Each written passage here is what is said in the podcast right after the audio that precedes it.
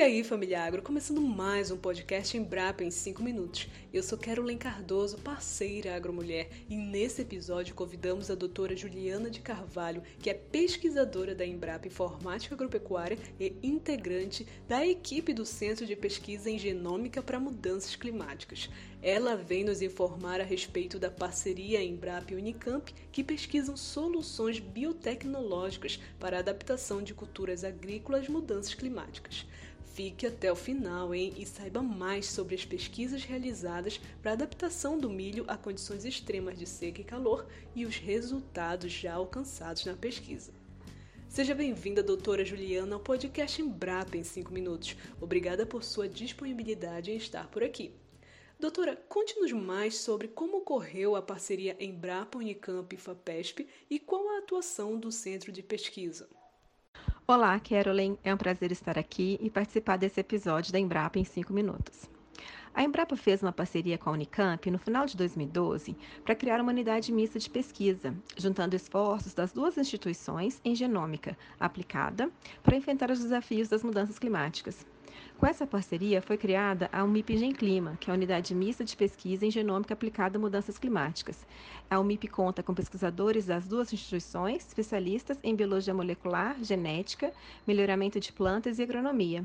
Em 2017, nós conseguimos o suporte financeiro da FAPESP, através da modalidade Centros de Engenharia, e criamos o Centro de Pesquisa em Genômica Aplicada a Mudanças Climáticas, da sigla em inglês de CCRC.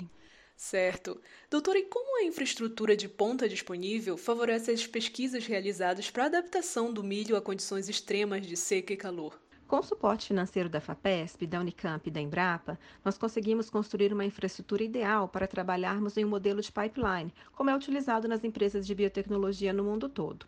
Nós construímos casas de vegetação moderna, que permitem o cultivo de milho, que é a nossa planta-alvo de estudo, o ano todo. Construímos também novos laboratórios de biologia molecular e transformação genética de plantas. Com essa nova infraestrutura, nós podemos desenvolver plantas geneticamente engenheiradas e testá-las em condições simuladas de seca e calor o ano todo. Após a fase de seleção de plantas em casa de vegetação, as mais tolerantes a seca e calor são testadas em experimentos no campo. Sem essa infraestrutura, nós não conseguiríamos trabalhar desenvolvendo e testando plantas o ano todo e na escala necessária para encontrar as plantas mais tolerantes. Entendi. Nesse contexto, doutora, quais são os resultados já alcançados pela pesquisa com plantas originárias aí da biodiversidade dos campos rupestres brasileiros? O nosso grupo de pesquisa está tentando entender como funciona o genoma e o microbioma de algumas espécies dos campos rupestres. Os nossos trabalhos analisam principalmente duas espécies de velociáceas, que têm comportamentos diferentes de resposta à seca. Uma delas, a veloz intermédia, permanece verde durante toda a estação seca, sem perder água. A outra, a velozenívia, possui um mecanismo de dessecação onde as folhas ficam secas e a planta parece estar morta durante a estação seca. Quando volta a chover, a planta ressurge e as folhas voltam a ficar verdes. Nós sequenciamos o genoma e o transcriptoma dessas duas espécies, estamos na fase de montar o genoma e entender a função dos genes, para buscarmos os genes responsáveis pela adaptação dessas plantas às condições de seca. Muito bem. Doutora, para finalizar, qual a importância da atuação da universidade junto com os pesquisadores da Embrapa para o avanço da pesquisa? O nosso modelo de parceria entre Embrapa e Universidade reúne em um mesmo local pesquisadores, professores e alunos, todos focados em um único objetivo, que é estudar e desenvolver plantas tolerantes a seca e calor. Esse modelo de parceria é excelente, pois reúne esforços de pessoal e infraestrutura de ambas as instituições para atingir esse objetivo. Trabalhando dentro da universidade, nós temos acesso a recursos que não teríamos em uma única unidade da Embrapa, como laboratórios e especialistas em diferentes áreas necessárias para desenvolvermos plantas tolerantes, alunos e estagiários. E com recursos de uma fundação, no caso a FAPESP, nós temos mais agilidade na compra de insumos e serviços.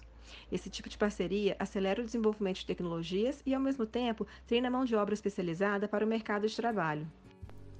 Doutora, sua contribuição foi de extrema importância. Muito obrigada. Bom, família Agro, encerramos mais o episódio Embrapa em 5 minutos. Obrigada à Embrapa e à equipe Agromulher, que sempre disponibilizam conteúdos de qualidade.